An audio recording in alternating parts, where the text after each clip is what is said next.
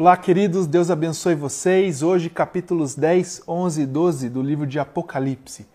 Enquanto todas as coisas que nós vimos, né, que, que as trombetas desencadeiam sobre a terra, estão acontecendo, o capítulo 10 de Apocalipse vai mostrar aqui como que a igreja vai se posicionar nesse tempo. Esse capítulo 10 vai falar sobre o anjo forte, com algumas características, mas na verdade esse anjo, ele é o símbolo, ele é a representação do povo de Deus nesse tempo. Então o texto diz ali, capítulo 10, versículo 1, vi um outro anjo forte descendo do céu. Até então ele tinha visto dois anjos ruins, agora não, é um anjo que desce do céu, um anjo de Deus envolto numa nuvem com arco-íris por cima de sua cabeça, seu rosto como o sol, suas pernas como coluna de fogo, na mão tinha um livrinho aberto, pôs o pé direito sobre o mar e o esquerdo sobre a terra. Bradou em alta voz como ruge um leão, e quando bradou, desferiram sete trovões as, suas próprias, as suas próprias vozes. Então, na verdade, esse anjo, ele é o símbolo, ele é a representação do povo de Deus que vai ser inspirado pelo Espírito Santo para se posicionar nesses últimos dias de uma forma mensageira e profética. Então ele tem alguns símbolos ali, né? Primeiro diz que ele está envolto numa nuvem, a palavra nuvem ali, Shekinah, uma igreja, na verdade, acompanhada da presença manifesta de Jesus. Segundo, né, ele eh, sobre a sua cabeça tem um arco-íris, diz o texto ali, o arco-íris, você viu no capítulo 4 comigo que ele é um símbolo, na verdade, da aliança de Deus, né? Fazendo uma alusão lá que Gênesis capítulo 9 fala. Então são mensagens que carregam, na verdade, as promessas de Deus e testemunham sua fidelidade. Depois esse grande anjo, o seu rosto é como o sol, né? Uma igreja, na verdade, que se parece com Jesus Cristo, porque lá em Apocalipse, capítulo 1, versículo 16, diz que o rosto de Jesus é como o sol brilhando no seu esplendor. Então aqui vai falar de uma igreja que nesse tempo tão adverso, tão difícil, ela vai se parecer com o seu Senhor texto continua dizendo ali que as suas pernas eram como colunas de fogo e uma é, a perna direita sobre o mar e a esquerda sobre a terra. Né? Então está falando ali sobre o juízo de Deus, que Deus vai estabelecer o seu juízo e o seu reino sobre todas as coisas, sejam na terra ou sejam no mar. E esse anjo tinha na mão um livrinho aberto. Né, o livrinho aberto, que na verdade significa, fala a respeito de uma revelação disponível para os homens. O conhecimento de Deus será cada vez mais acessível nesse tempo também. Ok? E ele bradou com uma grande voz, como ruge um leão, versículo 3. Né? Então, uma igreja, na verdade, que vai portar a revelação de Deus e vai pregar com autoridade profética, com ousadia. Então, esse grande anjo aqui, na verdade, ele simboliza né, a igreja mensageira e profética. Né? Dos últimos dias. Depois esse anjo vai dizer uma coisa para João, ele vai dizer duas coisas, na verdade. A primeira, ele diz, quando João vai anotar, diz o texto, ele fala para João não anotar, porque é uma mensagem, na verdade, reservada para aquele tempo. Mas depois ele diz uma segunda mensagem, e essa é a que enche o coração dos homens de esperança, que é o versículo 6.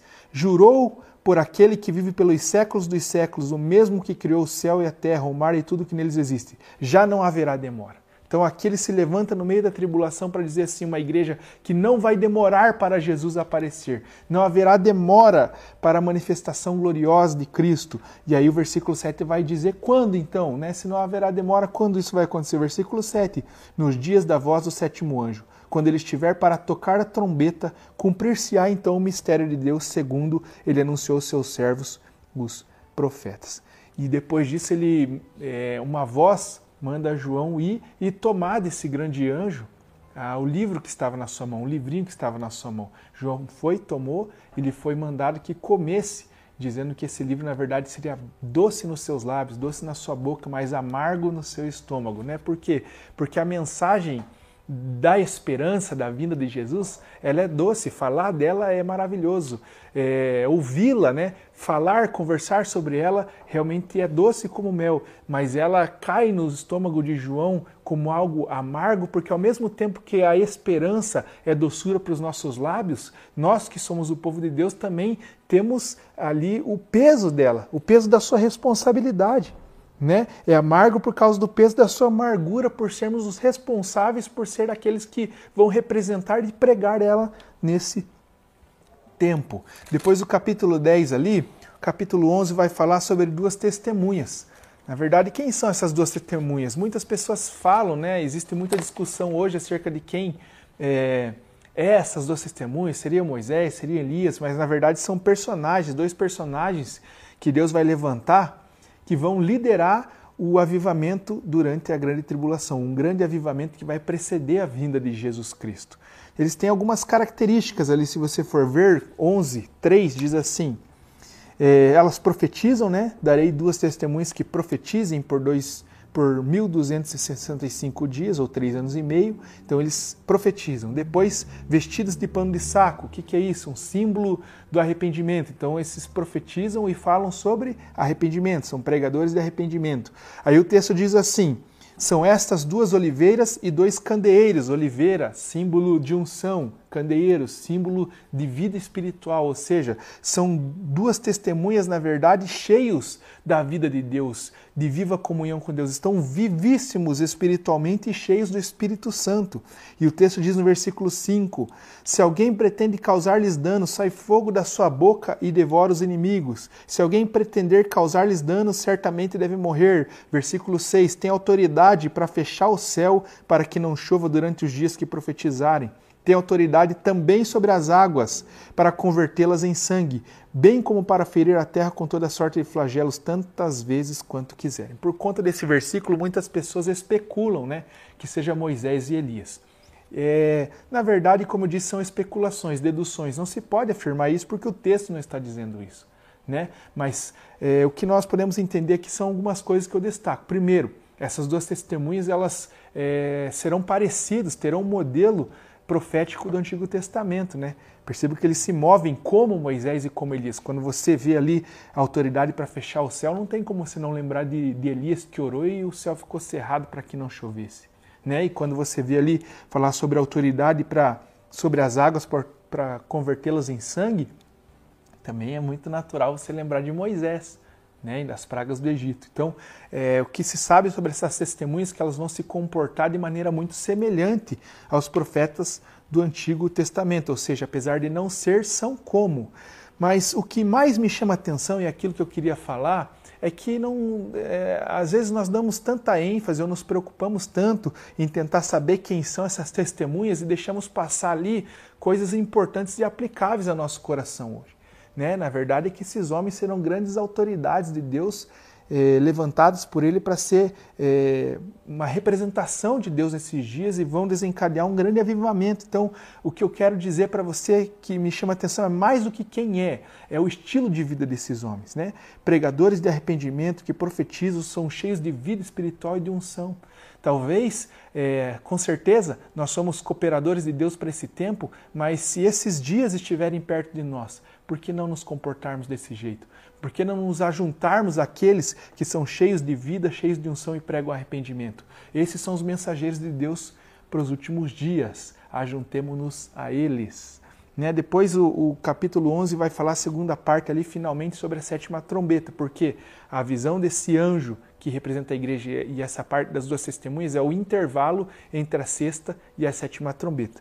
E aí, na verdade, essas duas testemunhas, elas vão ser mortas em praça pública, mas Jesus ressuscitará eles. E a ressurreição desses homens vai trazer o grande avivamento, que é o que diz ali no versículo 11 até o 13, diz assim que depois que eles ressuscitarem e ascenderem aos céus, né, é, na verdade, uma grande voz chamará eles para o céu. Versículo 12: Subi para aqui, subiram ao céu numa nuvem, os seus inimigos a contemplaram. Os olhos assistirão, os homens verão esses homens, essas duas testemunhas que morreram em praça pública, ascender aos céus. Versículo 13 vai dizer que nesse momento, ó, naquela hora, houve grande terremoto. E riu a décima parte da cidade, ruiu, e ruiu a décima parte da cidade. E morreram nesse terremoto sete mil pessoas, ao passo que as outras ficaram sobremodo aterrorizadas e deram glória ao Deus do céu. Versículo 14, passou então o segundo ai que a águia profética do vídeo anterior falou. E aí a sétima trombeta vem para anunciar a vinda de Jesus, concordando, conversando, né, complementando aquilo que o grande anjo falou. Olha, Não vai demorar para a vinda de Jesus vir e essa vinda será quando o anjo soar a sétima trombeta. Aqui no versículo 15 do capítulo 11, então, o anjo soa a sétima trombeta. Ó. Soou o anjo a sétima trombeta e houve no céu grandes vozes dizendo: O reino do mundo se tornou do nosso Senhor e do seu Cristo. Ele reinará pelos séculos dos séculos. Então, aqui, já no capítulo 11, versículo 14 até o 19, a gente já tem o anúncio da vinda de Jesus. Na verdade, está contando que Jesus vai vir na sétima trombeta, mas aqui nós temos apenas um vislumbre desse acontecimento. Ele está dizendo que Jesus veio, mas não está descrevendo como foi a sua vinda. Nós vamos ver, por exemplo, a descrição da vinda de Jesus lá no capítulo 19 de Apocalipse, tá bom? Mas por enquanto nós vamos comentar aqui esses trechos do capítulo 11, algumas características da segunda vinda. Primeiro, o texto diz que Jesus vem para reinar sobre as nações, verso 17. Graças te damos, Senhor, Todo-Poderoso que és e que eras, porque assumiste o teu grande poder e passaste a reinar. A vinda de Jesus é certa e ele vem para reinar sobre as nações. Versículo 18 vai dizer que a vinda de Jesus, na verdade, vai provocar fúria para aqueles que não o amam e o odeiam, né? Verso 18. Na verdade, as nações se enfureceram, chegou, porém, a tua ira e o tempo determinado. Terceira coisa, a vinda de Jesus vai trazer juízo para os mortos é, julgar os que morreram, vai trazer galardão para o seu povo e juízo para aqueles que resistem a Deus, né? Diz ali, ó. É, o tempo determinado chegou para serem julgados os mortos e para dar o galardão aos teus servos, os profetas, aos santos e aos que temem o teu nome, tanto pequenos como grandes. E a quarta característica da vinda de Jesus vem para destruir os que destroem a terra, ou seja, o anticristo, o diabo e os seus companheiros. É, o capítulo 12 daí vai falar uma coisa interessante. Aqui então no capítulo 12 vai falar. É, é, o capítulo 12, o capítulo 13 e o capítulo 14 são capítulos explicativos, como se fossem parênteses, né?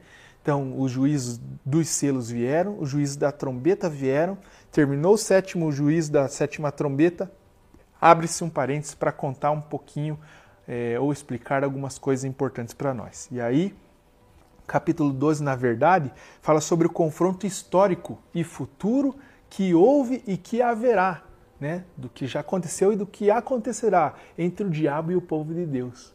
Né? Então, aqui tem alguns personagens. Você viu ali que tem a mulher, que tem o filho varão, que tem o dragão e tem os descendentes dessa mulher. Né? Primeiro lugar, essa mulher não é Maria e essa mulher não é a igreja. Essa mulher é Israel. De Israel nasce um filho varão, versículo 5, que há de reger todas as nações com cetro de ferro, e o seu filho nos foi arrebatado para Deus até o trono. Ora, quem que é aquele que nasce para reger todas as nações e tem um cetro de ferro na sua mão? Esse é Jesus. O próprio Deus nos explica isso lá em Hebreus capítulo 1, versículo 8, tá? Então nós já sabemos que a mulher desse capítulo é Israel, que o filho que nasceu dela, porque Jesus nasceu de Israel, ele é Jesus e Dragão, então, fica óbvio de saber quem é o diabo, até porque o texto vai nos explicar no versículo 9 do capítulo 12. Foi expulso o grande dragão, antiga serpente que se chama Diabo e Satanás. Ou seja, o dragão é o diabo, que é a mesma antiga serpente, fazendo alusão lá ao livro de Gênesis, né, que tentou Adão e Eva. E agora aqui dito, né, esclarecido para nós, diabo e Satanás. Então, existe a mulher, existe o filho varão, existe o dragão. O diabo o dragão sempre tentou, na verdade, deter, conter o povo de Deus e impedir o nascimento do Messias, o Filho de Deus, né? o Verbo encarnado, que ele fez carne para nos salvar. E todo aquele que nele crer, ele é dado poder de ser feito filho de Deus. Por isso que o dragão tentou devorar, tentou matar, tentou tragá-lo, mas não conseguiu, porque ele triunfou sobre o diabo. E aí o versículo 6 vai dizer, né? Até o versículo 6 então está contando a história do passado. No versículo 6 para frente vai falar sobre o período da tribulação e como vai acabar. Ali é, a luta com o diabo, né? Ali os anjos de Deus, ou melhor, Miguel vencerá o diabo e ele será expulso das regiões celestes. Espera aí, pastor, o diabo já não foi expulso do céu? Sim, mas só para você entender. Imagine aqui, aqui é o céu, aqui é as regiões celestes e aqui é a terra. O diabo foi expulso do céu, ok? Ele foi lançado para a terra, ele tem acesso à terra, como diz o livro de Jó, capítulo 1, ou 1 Pedro 5,8. É, mas ele, ele não mora na terra. O habitat natural do diabo não é mais o céu e não é a terra, e ele também não está no inferno, ok? Mas o livro de Efésios vai nos dizer no capítulo 2 que ele atua nas regiões celestes, ou seja, entre os céus e a terra é, vamos dizer assim, o quartel-general do diabo. Mas quando ele for expulso das regiões celestes, não achará lugar para ele nem nessas regiões, ok? Então ele só vai lhe restar um lugar, a terra. E aí ele vai agir aqui é, sem restrições na terra. Claro, é, dentro do contorno do controle de Deus, mas ele não atuará mais nas regiões celestes, mas sim na terra. E aí o texto vai dizer que ele vai perseguir mais uma vez essa mulher, que é o povo de Israel, mas Deus vai conceder o livramento ou a vitória de Israel sobre o diabo de duas maneiras. Primeiro, versículo 11, pela própria maturidade e vida espiritual desse povo. O texto vai dizer ali, ó: Eles, pois, venceram por causa do sangue do cordeiro e por causa da palavra do testemunho que deram, e mesmo em face da morte não amaram a própria vida. Ou seja, né, estavam dispostos a morrer para não negar Jesus e vencer. E interessante que o texto relaciona a morte por Cristo como vitória sobre o diabo. Então, nem sempre a vitória significa o escape, o livramento do diabo, mas né, a vitória aqui ela se classifica ou se caracteriza como perseverança. Aquele que persevera, esse vencerá o diabo. Depois o texto vai dizer no versículo 14 um outro livramento que Deus vai dar, ou meio de vitória que Deus vai dar à igreja contra o diabo na tribulação, que são escapes sobrenaturais. Né? É, o diabo vai perseguir a mulher. É, o versículo 3 diz: Quando o dragão se viu atirado para a terra, perseguiu a mulher que dera luz ao filho varão.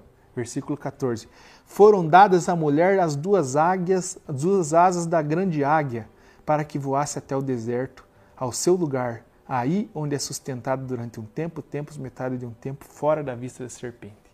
Depois o texto vai dizer que a serpente arroja da sua boca atrás da mulher água como um rio, mas a terra abre, engole aquela água e a mulher mais uma vez recebe o livramento. Depois, verso 17, o dragão, o diabo, se ira tanto, mas não pode mais perseguir a mulher. Então lhe resta uma coisa na terra só. Se ele não pode perseguir Israel, e na terra só ficou então aqueles que lhe servem, né? aqueles que endurecem o coração para Deus e a igreja, quem que ele vai perseguir? Ele vai perseguir a igreja. É isso que o texto está dizendo então. Os restantes da sua descendência aqui nessa passagem, nessa história, que é assim que eu posso dizer, eles são a igreja. Versículo 17: Irou-se o dragão contra a mulher e foi pelejar então contra os restantes da sua descendência. Quem são? os que guardam os mandamentos de Deus e têm os testemunhos de Jesus, ou seja, a igreja, e se pôs em pé sobre a areia do mar. Então o diabo vai perseguir a igreja, mas em Cristo nós venceremos. Como que você sabe? Porque os próximos capítulos vão nos revelar isso. Então no próximo vídeo a gente vai estudar o capítulo 13, 14 e 15. Vamos ver duas coisas interessantes. Primeiro, as estratégias do diabo nesse tempo. Segundo, a vitória certa de Jesus e do seu povo. Deus abençoe vocês. Até amanhã.